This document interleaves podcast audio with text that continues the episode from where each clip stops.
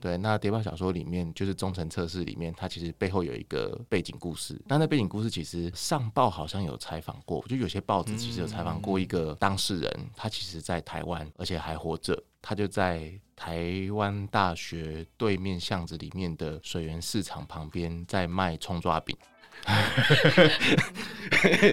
你以为说他我要说他隐居，没有，他在卖葱抓饼，然后去年还拿到必比登。就是一个谍报分子的相关人士，然后在卖葱抓饼，并且拿到了必比登。那这件事情真的太有趣了，所以我输出之前我就去拜访他，然后想要跟他聊更多这样。结果我名片递给哦，好，对你讲到这么讲，我书还没送他呢。我名片递给他之后，然后他就看我一眼，放下手中的煎铲，说：“你们胆子很大啊。”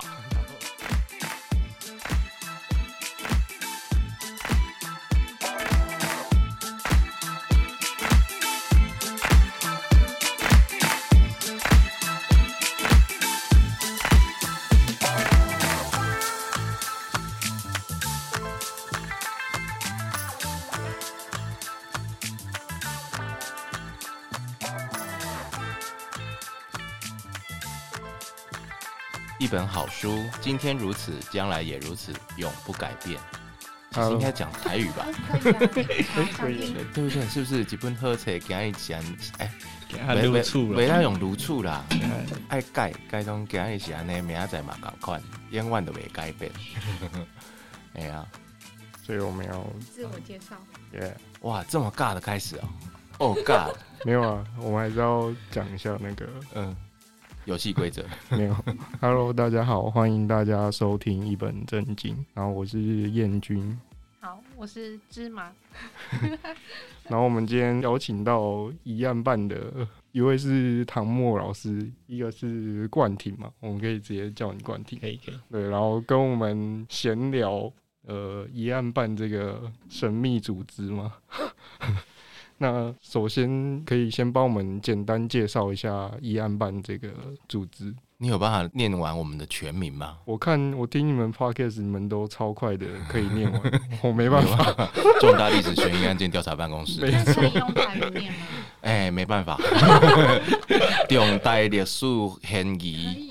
历史呃呃，重大历史嫌疑调查办公室哦，会使啊，毋过那就安尼就怪怪啊。我我今日来台南就是要拢来讲台语哦，讲台语，讲讲台语，系啊，所以是要给我们出考题，对不对？那我可能要先离开。啊，那那干没使，恁是台南人，干不是啊？偏见、刻板印象。哎，还没有帮我们就是简单介绍一下你们的组成啊？疑案办其实是差不多就是在转型正义的，其实就是政党轮替嘛，然后开始转型正义。然后要把一些以前对历史不公不义的东西要挖出来的，台湾正在重视这件事情的那个年代。哦哦，讲起来好像是，啊、所以所以你们的成立算很早，对对对，大概二战后的。广义上的，广义上是战后，对啊，然后就呃，政府在做这件事情的时候，其实我们的组织，我们的同仁其实也有注意到，把我们的老板也有注意到这件事情，所以就加了一个网站。起初就是只是收集一些悬案啊、历史案件啊，然后当做一些基本的资料，呃，用那种比较说故事的方式去写它、撰写它。慢慢慢就开始出现一些可能跟政治啊、跟历史啊，因为这叫重大历史悬案嘛，它有很多悬案其实是政治造成的。譬如说林英雄啊，譬如说啊之类的，尹清枫，对对对对对，类似像这一类，或是台海危机啊什么的，那他这个东西其实是没有办法一刀切，嗯哼，对，所以一方面有一些社会上的悬案，像我们也有写过那个马来西亚女大生那个长荣，就你们哦，对对对，在那个巷子里面，对对对对对对，我就是来你们这边就要讲你们当地的故事，这样，呃，故事还是事故，对，然后就我们也有写。对，然后以这个这样的方式开始去做累积，慢慢慢慢累积之后，就也有跟出版社啊、独立书店啊，有不同形态的方式，以及也有拍过那个历史的台语剧《遗物公堂》，你没有看过吗？看你的脸一脸懵。《遗物公堂》我们还是找那个淑芳阿姨来演，那算女主角吧？嗯嗯，以她的戏份来说算女主角。然后我们租雾峰林家哦。宫保地哦，我们在宫保地里面拍，但那个时候我还没有供奉其盛呢，我还没有进来，可是就陆陆续续，因为那时候就跟这个组织其实就有认识，所以陆陆续续知道他们在做这件事情，那也觉得还蛮有意义的，对。然后就他们陆陆续续也拍了很多跟台语有关的剧啊，或是台语相关的东西，那我就哎觉得这也是一个记录台湾故事，也可以让台湾的人知道说这块土地发生什么事情，就是另外一种写历史的方式了，对。那我觉得哎不错，然后就跟着一起加入进来。这样，嗯，对，所以又出小说、出剧本、出电影啊，出很多元。然后今年是不是还要出漫画？嗯，对，今年还有已经正在拍的台语剧。嗯哼，对，还不能透露就对了。哎，可以透露吧？开镜 已经开镜了，大大家自行那个搜寻。对，已经开镜了。对，我们可以打广告。好，可以啊。大家大家自行搜寻无罪推定。对，啊后来你们决定是无罪还是无罪？无罪吧？不，不罪。你们还是用默默做推掉，推一个台剧哦，那个一定会，它是一个台语律政剧，到时候演员卡司出来，你们搜寻到你们会吓到，你会想说哦，嘉义人哎，刚刚台语嘛，对，那种这几天已经在拍了这样子啊，对，嗯，最近好像也有看到那个什么天心的那个那个哦，最佳利益，耶耶耶，第二季还是对对对，嗯，类似吗？呃，还是差很多，不，好说。因为无罪推定其实也是真实案件改编的，改编那杨明德的案件。哦，你们去搜寻司改会或者是废死联盟，就是他们在救援那个杨明德的这个过程的一个跨了二十年的一个故事，这样子。嗯哼，对啊，算是一个蛮硬的题目啊。嗯，过去台语嘛，台语，然后又牵扯到 face，，又牵扯到司改。然后又牵扯到律政剧这样子，非常的一庞大跟复杂的一个题目这样子。嗯哼，台语跟法律结合在一起的时候，我马上，我当时听到说，我当时第一个反应过来就是带领玩弄啊，还停留在包青天的时代，带领玩弄也没讲台语，是哦，我不知道，瓜戏啊，瓜戏嘛就包青天呐，对对对，哎呀，对啊。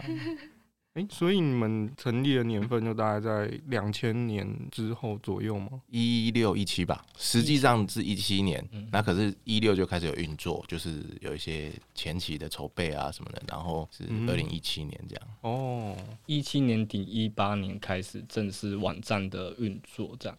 嗯哼，那我也再补充一下唐木老师刚刚提到的东西好了，是就是我们会邀请很多的专栏作家啊，或者是一些写手嘛，嗯、然后他们去做田野调查也好，那再把它用比较娱乐化的形式去把这些故事写出来，就长成我们现在的网站上面大家看的这个样子，这样子。那网站我们目前大概已经有六七百篇国内外的一些悬案啊，那我们分东方西方嘛，然后台湾的话，我们还有分从清朝一路写到解严后，等于说有跨了四个年代这样子，然后非常多的案件，然后我们有一些，比如说黑道系列的，比如说鬼屋系列的，这样种种，所以嗯、算是一个资料库，也可以这样讲吧。那那我们自己公司后来我们有办所谓的谜团小说奖，今年是办到第三届这样子。那比赛就有规定说，你要从真实案件做改编，不一定要写悬疑或推理啦，其实也可以写科幻、奇幻、爱情，但是你核心都是要从真实案件改编这样子。那比较特别的是，我们会做保证出版，前三名的话，我们一定会帮你出版，然后总奖金有二十五万。唐木老师也是我们的谜团小说奖的主要的计划主持人。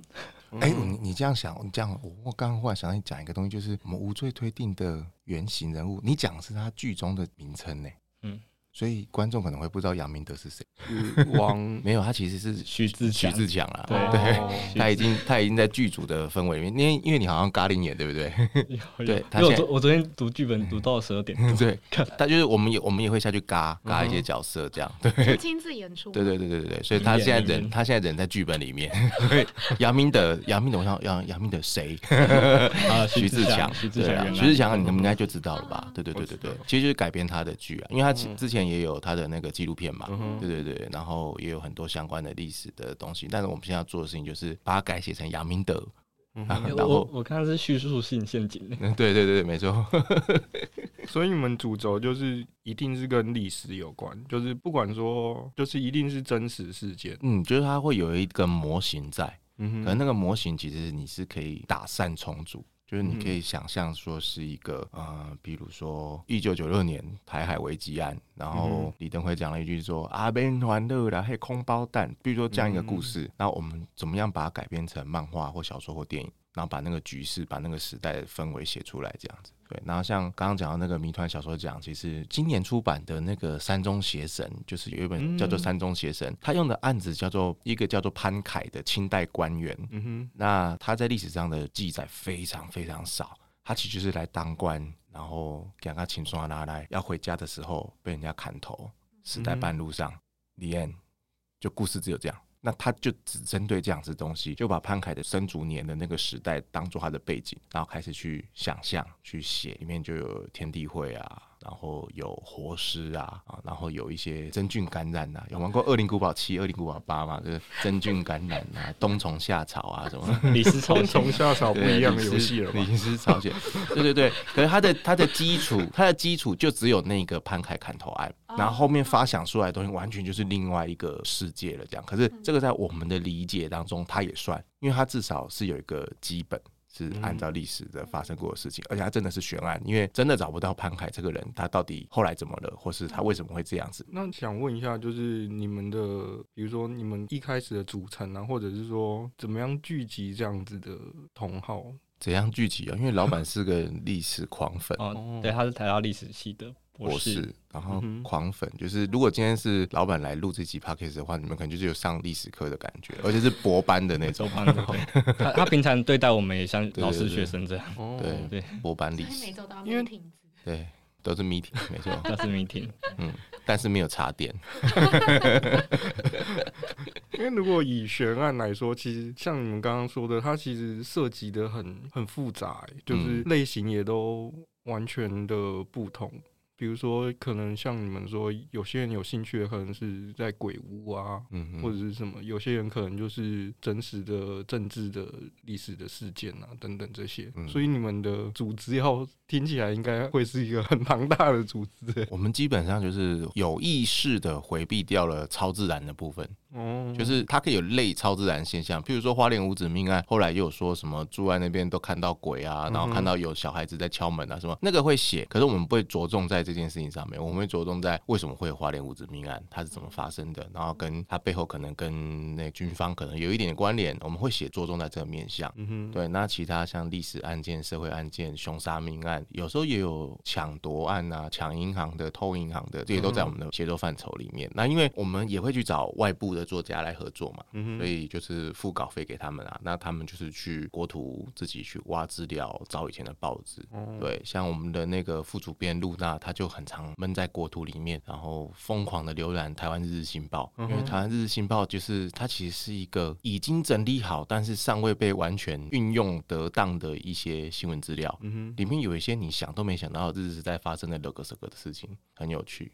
然后他就从里面找出一些在这个时代上还有意义的的一些故事，这样，譬如说什么寡妇杀人啊，就日本时代寡妇，然后去跟养小狼狗啊，然后杀人，就是我们看起来好像是现代社会的事情，但是日治时代就有了，嗯哼，对对，所以我们很早，我们同仁们大家都觉得说什么人心不古，世风日下，根本是一句屁话，这样，对，以前玩的很开的这样，一九二零基本上就摩登时代，嗯，所以你们算是比较会跳脱一些，比如说像民俗学。的那种范畴里面，民俗学也会写的，哦、也会写到，但是不会写到超自然。哦，对，像我们也有写过那个，你知道台湾有那个木乃伊，就是相传是横天兄弟的代言人，就是党基呀。嗯、然后日治时代的时候，因为他做成木乃伊嘛，就肉身佛。然后又很灵验，所以日本人就一度要把他那个木乃伊烧掉什么之类，然后大家就东藏西藏把它藏起来，后来才被发现。这样，像这个民俗类，这我们也都会写。哦，对对对，像刚才有听到你们提到活尸，嗯 嗯嗯，这些是 OK 的，这些对对对，这些是 OK。像我们那天，但如果是一个乌盆里面跑出一个幽灵，就不会。对，这种乌盆记、乌盆记这种，哦，我们会写，我们会写乌盆，它张别谷他为什么被做成乌盆这件事情。哦，对，就是他到底是惹到了谁，然后被做成乌盆。哎，我是不不是讲了一个人名，然后你一懵，对不对？真的，他叫张别谷啊，我好像真的知道，他叫张别谷啊，对啊，然后他就是被做成乌盆的那个人，对，被做成素材材料的那个家伙。这这个就我们会写他前半段，然后后半段变成冤魂去找包青天告状之后，我们就对，我们就 pass 掉了。嗯，但是如果有小说家、创作者或是漫画家要从这个东西，因为有现在其实也一直都有超自然推理嘛，嗯，像拉普拉斯的魔女啊或什么，就它本身是有超自然的。可是如果有改编者、作者愿意去写这一类的方向，其实也 OK。但是你要在你的逻辑里面合你的逻辑，嗯哼，对，你不能说故事到最后说其实是鬼做的，然后对，那就无法，嗯哼，了解。像我自己看那个血色芙蓉嘛，嗯，但是它的组织又很简单，嗯，人数非常的稀少，嗯，你们单位也是这样吗？还是你们其实是阵容很庞大？我想问的是这个。我们人数其实算稀少吧，我们人数跟小说中描述的人数差不多，对，其实差不多，对啊，因为我们其实外部稿件，因为有时候外部稿件啊，所以我要外部稿件向外部增建，所以我要真的产出这些内容的话，其实不算太难，因为他们如果有稿件的话，我们自然就有那个量。不是吧？会忙翻天吗？嗯、哦，我我们忙翻天当然是会。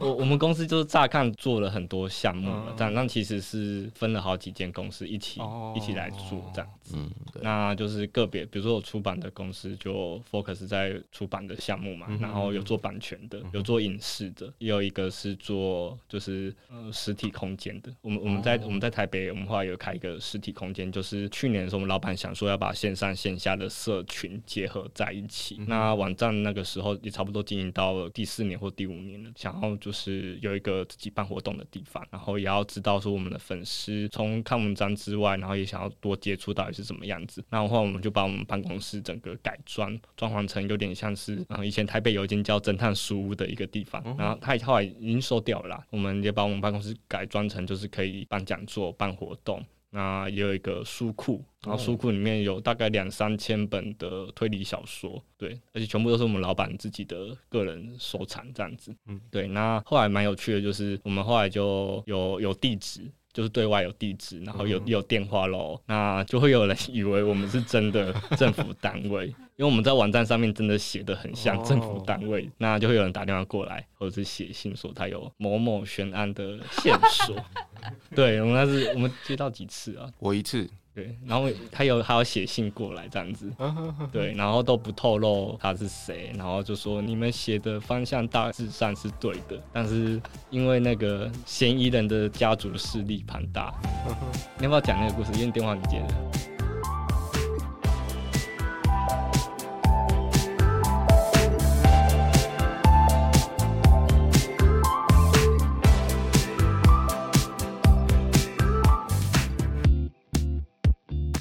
这件事情只有三个人知道，一个已经死掉了，一个是我，另外一个我不能说。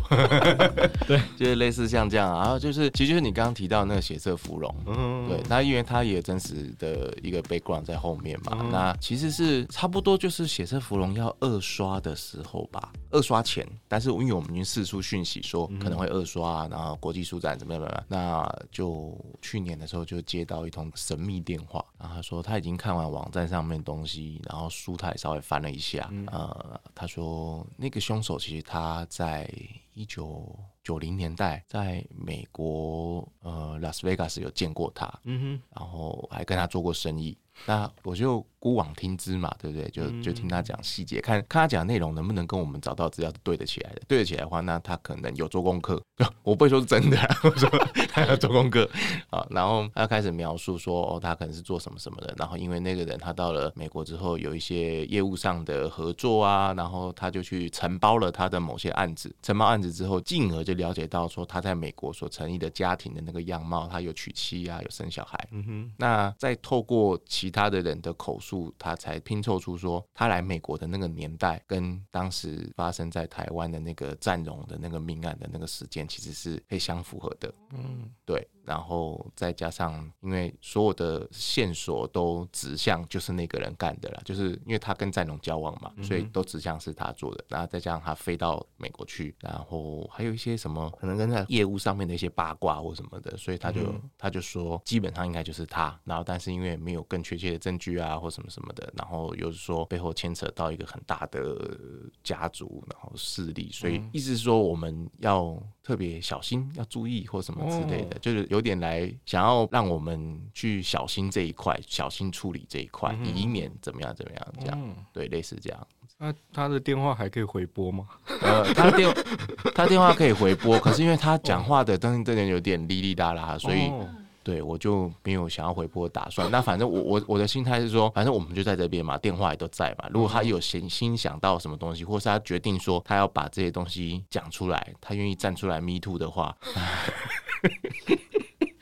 天哪，我们就让他来啊，对不对？大家可以来见个面啊，或什么之类的，这样对。所以目前的是是一个是这样，然后另外一个是因为我今年编了一本谍报小说嘛，嗯、对。那谍报小说里面就是忠诚测试里面，它其实背后有一个背景故事。那那背景故事其实上报好像有采访过，就有些报纸其实有采访过一个当事人，他其实在台湾，而且还活着。他就在台湾大学对面巷子里面的水源市场旁边，在卖葱抓饼。你以为说他，我要说他隐居，没有，他在卖葱抓饼。然后去年还拿到 B B 灯。就是一个谍报分子的相关人士，然后在卖葱抓饼，并且拿到了 B B 灯。那这件事情真的太有趣了，所以我输出之前我就去拜访他，然后想要跟他聊更多这样。结果我名片递给哦，好，对，讲到这么讲，我书还没送他呢。我名片递给他之后，然后他就看我一眼，放下手中的煎铲，说。你们胆子很大啊，然后就往前走了几步。有看过侦探小说、推理小说，你就知道这个是要跟上去啊。所以我就跟上去，他就拐一个弯，拐到旁边是一个那个他们停摩托车，就是市场人员停摩托车跟放垃圾桶，只有市场的人可以去的那个一个地方。那他就是单向出口，旁边都是墙就对了啦。他就悠悠的走进去，然后就在后面跟上。然后他就跟我讲一些他现在的状况，他的安排啊，这些要干嘛干嘛干嘛这样。对，哦、对，他就说剩下来就不能透露了。对，就是也是很神秘。可是因为新闻都采访过他，所以大家也都知道有一个人在这边卖葱抓饼拿到必比登。所以你们知道打什么间谍葱抓饼？我现在来，可能就会出现。对，哎，重点是那葱抓饼还蛮好吃的哦。哦，嗯，对。该不会还会一些什么洪家铁线拳或五郎八卦棍子？间谍不会啊，间谍不会。对，那个间谍已经是现代的。太多深藏不露的了吧？对啊。另外一个，刚刚你们讲的这两个都很悬呢。让我想到就是说，其实我在看那小说的时候，其实我一直在想说，就是像台湾有这种侦探的文化嘛？就是因为我们常常看，就是一些国外的小说，他们好像都有一些真实的侦探，但是好像台湾就好像就没有没有这种，比如说会有一个小五郎一直跟着警察，或者是。什么？好像很少这种角色，让我觉得很疑惑。这样，台湾的话叫做真心社，俩高啦，就是传说中的俩。嗯，但是俩真心社不是有找我们要干嘛吗？要合作了，要办一个什么世界侦探大会啊？对。对对对，然后问我们这边可以牵线或干嘛这样的。那这个征信社他其实是蛮有心，想要就是因为因为征信社有点污，他们觉得有点污名化，或者是没有那么的荣誉感或什么之类，因为他们的工作也很辛苦嘛，那他们就想要证明为就是他们是侦探这样子。对，然后他想要找我们合作的征信社，他想要就是写小说啦，然后写他们的故事，然后想要写漫画，然后甚至想要把它拍成影集这样子之类的，然后有跟我们聊过啦，这样子，然后请我们可以就是引荐一些小说家对这块有兴趣的话，这样子。哦，这其实蛮有趣的，嗯，是是有趣的，嗯，是有趣的东西啦，这样子。嗯，现在目前就是比较搁置的状态啦，这样子。哦，对。另外想请问，就是你们这些兴趣是真的就是从小就是培养起来的吗？还是一个什么样的契机，什么让你们就是一直在投入在这个悬案里面？我觉得，嗯，每个同仁应该是各有各的。我讲我好了，我、嗯、我自己本身就是对社会运动啊、社会议题啊，或者是政治啊之类的有兴趣嘛。嗯、像像我就会比较 care 悬案的部分，我就会比较 care 林义雄血案啊，哦、或者是陈文成命案啊、尹清峰嘛，种种，或者是以前二二八时代的。那我会进来也只是很单纯，超级单纯，就是刚好看到那个 FB 有在发真人，对，就是这样。然后我就去面试看看好了。没有自带故事什么？没有没有，我本人就是故事。没有，然后然后后来反正我我们就去面试这样子，我就去面试，然后那个时候是采团体面试这样子。然后后来我我就是在我们老板真的很像在老师对学生这样子。就是各种的拷问，后来因为因为那时候我记得坐对面的是谭墨，uh. 我就想说搜寻一下，哎、欸，谭墨，哎、欸，好像是我很久以前有追踪的一个粉丝专业，然后我就结束的时候我就跟他讲说，哎、欸、哎、欸，我有追踪你的那个粉钻，因为那个粉钻就两三千人、三四千人而已，就是很偏冷门的粉钻这样子。然后我就说我追踪了，然后他说哦，这个有追踪啊，这个算了算了，那结果就算了。没有，就是那个那个粉专其实是二零一二一三年，然后正在炒那个同志婚姻多元成家法案的时候就成立。那我成立那个的目的，其实本来是要嘲讽台湾的基督教徒，就是你们点书可以搜寻呃人字边万事俱备的那个俱啊，然后舍就是宿舍的舍，宿舍的舍，然后寺是寺庙的寺，那俱舍寺念起来就是 Jesus。对，所以 其实我就是一个寺庙的名称，但是我就开始嘲讽他们啊，然后一边就分享一些可能不同宗教对同志族群的看法跟观点，所以其实也算是对社会运动、对人权运动有那么一点点小小接触，但是因为比较狭隘，比较针对在就是同志族群这个面向上面，那就默默的经营了一阵子，也都没有去买广告，也没有去合作，反正就是自己想贴什么就自己贴爽的啦。其实算是一个慢慢慢，因为那个同志运动越来越激烈，越来越激昂，然后我的贴文。也越来越激进，所以粉丝才开始慢慢涨起来。对，那就会做这件事情，跟看到社会的不公不义，当然也有一点关系。可是我个人其实更像是，也差不多在二零一哎一几啊，一四年。然后一四年才正式加入台湾推理作家协会。嗯哼，对，那我大概是一二年、一三年开始自己尝试写推理小说，其实是对创作有兴趣，对推理小说的写作这方面有兴趣，才慢慢慢慢往这地方走。可是其实，在二零一零年之前，我对推理小说的那种兴趣其实是很稀薄。我对于什么事件啊、悬案，其实我就觉得就还好，完全没有办法引起我的兴趣。这样，嗯，对。但是我对历史故事，就是历史里面发生的一个小小的一个点。我会 care 很久，就像我大学时候上《诗经》的时候，《诗经》课老师讲到一篇那个呃许穆夫人写的《在池在区》，他就是说有一个国家的夫人就叫许穆夫人，然后他听到他的国家要亡国了，所以他就驾着马车，然后一个女流之辈就咕噜咕噜要奔回家共赴国难的一一首诗篇，我就对这个历史事件一直有印象。那看了一些论文，看了一些东西，去了解说许木夫人到底是一个什么样的人啊？然后她的国家跟她嫁出去的这个国家又是什么样之类的关系？去了解这个过程当中，然后就发现说，以前的那些女人的地位，其实在春秋战国时代的时候，跟后面的这个女性的地位其实是不太一样的。对，然后他们的那种，还有那种，比如说诗经里面也会写到，那个以前的女生是可以游泳横渡黄河的那种，就他们的体能很好。所以以前的审美观是不一样的啊，女生是要能够做事情的，所以你就在看的时候，你就会有很多很多的想象，说哦，原来以前女性是这样子，然后原来以前对国家的想象就是爱国这件事情，其实以前的国是很小，就是小小一个，那就叫做国了，对，所以他要亡国了，他就驾着马车就可以回去奔赴国难。那个时候在教许木夫人的时候，刚好也就是反正台湾政治很动荡的那个时候，就是政党轮替的第一次吧，好像。哎，政党轮替的第二就是马英九，对对对，民进党要下台的那一次，二零零八，对对对对对，然后就看到那个东西之后，那个时候的政治取向其实就是假中立，你知道吗？嗯、就是小时候大家都假中立，然后就发现说好像不能这样子假中立下去，对，就是事情会会很一发不可收拾，所以为了这个我还跑去看红三军他们在冲三小这样。就是警服门那边看他们在，然后就看到就是就觉得很不能理解这样子的运动意义到底在什么地方，这样，嗯嗯，对，然后慢慢才对，因为先对历史有兴趣，那历史里面有一些奇怪的案件、奇怪的人物，慢慢才会对案件、对事件有兴趣，这样子，嗯，对，应该说我们同仁或者是团队的共同的兴趣，应该都是对于历史的执着。或者是探究之类的，嗯，跟我想象的比较 比较不一样。不然你想象本来这种，我们可能需要研究人怎么肢解这种，从小看柯南道人是不是之类的啊？或者是说，哦，家里有一套那种谋杀专门店什么的那种一百零一本的。你知道我我有一个故事，我很常讲，就是我高中的时候其实很瞧不起推理小说，哎，是哦。我班上同学他在看《江湖川乱步》，嗯，然后那个时候我在看张爱玲跟通口一夜还有林文月的书，所以你比较文学。我纯文学派啊，我纯文学派啊，我就觉得推理小说，哼，雕虫小技，看一看一本跟看一百本，不就是谁杀了谁，谁杀了谁吗？鼻屎大的杀鸡，汪洋大的杀意，对不对？为了杀一个人，然后盖一个暴风雪山庄，把大家关在一起，就一个个杀掉。好赌，对我就觉得欢迎你在凑，嗯，我就觉得就还没这样。可是可是后来我发现，我小时候也有看《金田一少年事件簿》，我小时候其实有看漫画，然后真人版动画都有看。那我在看的那个过程当中，就是我会觉得说，它是一个娱乐。那它如果要成为文学的时候，会被那个在读纯学的那个我鄙夷，就是你怎么能说你是文学呢？我的天哪！对，但是后来真的，我真的开始去看，我是先看阿加莎·克里斯蒂跟松本清张，然后再来公布美信，顺序应该是这样。看了这三个人之后，才发现那个以文学自视甚高的那个我根本是个智障，这样。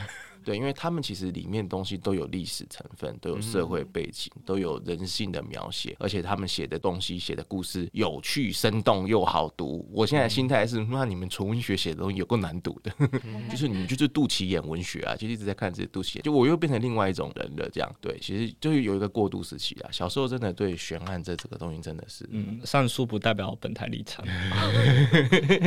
好像今天有几段都不太用哦。然后那个，因为我我本来想象就是说，呃，像可能你们都会看一些，比如说什么《玫瑰同林眼》啊，或者是什么。台湾灵异事件铁头之类的，或者是比如说什么大宋提刑官啊，我小时候我以前很喜欢看呢。我小时候都看戏说台湾呢。哦，对啊，戏说台湾，嗯，戏说台湾又又有一点另外一挂。对啊，我觉得 灵异事件跟荒荒谬成分，同龄那个我就就没有在看。对啊，其实不一定啊。但我我我们还有一个可能共同兴趣吧，就是看很多的影集啊、影剧，欧美的，然后日本什么都有看，韩国。我们我们老板。都很会，就是半夜的时候突然又贴个什么哪一个国家的影集叫我们看啊，还是什么的，很、嗯、推啊什么的啊。是真的也是偏向跟推理还有这种一些凶杀什么相关的吗？跟历史跟案件有关吧。哦，凶杀倒不一定真的发生。嗯哼，对，譬如说之前看的是之前跟比较有关芝加哥七人案。嗯，芝加哥七人案，就美国芝加哥七人案，它其实没有凶杀，它其实是司法跟政治跟反战。跟这些东西有关系的一个，它虽然拍的像剧情片，但是因为它里面用了很多的台词跟人物设定，基本上是按照历史下去去呈现的，就是历史人物曾经讲过那句话，然后就交给某个演员这样子讲，对对，所以有一种即视感的一种感觉。然后因为我们有出芝加哥七人案相关的书，对，所以就看了那一部，就觉得哎、欸，这个东西还蛮不错的。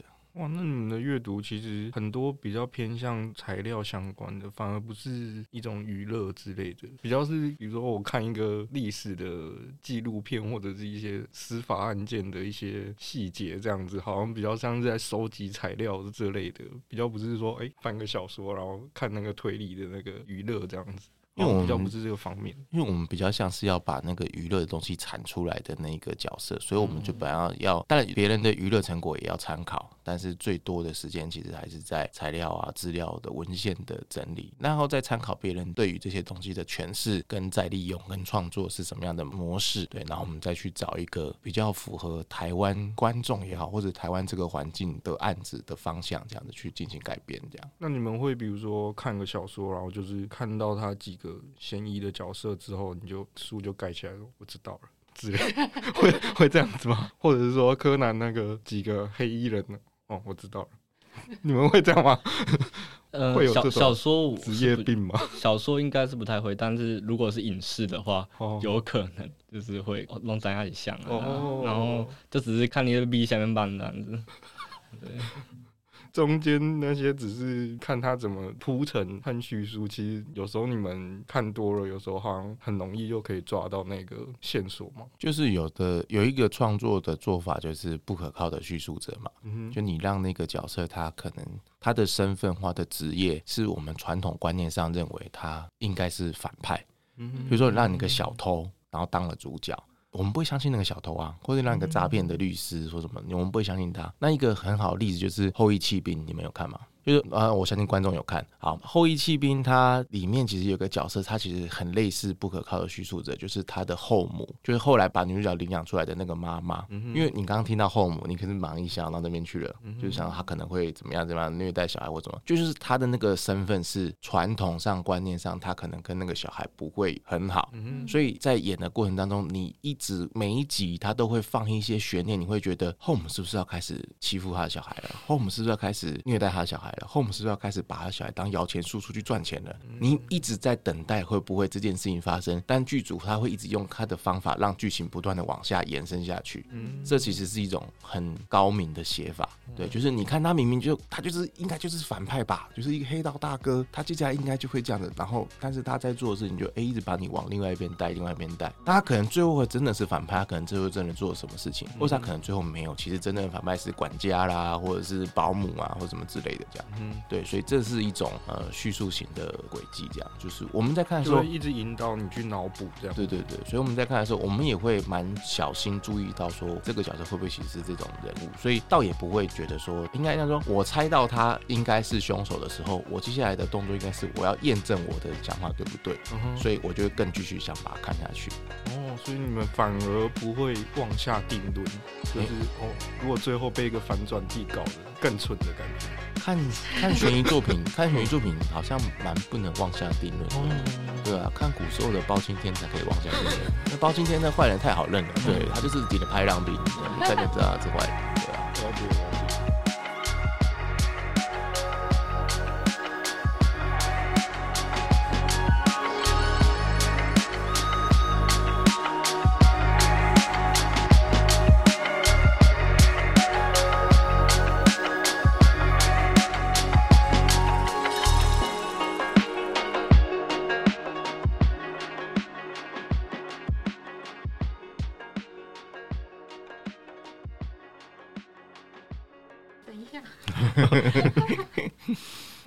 Google 谁是张别谷吗？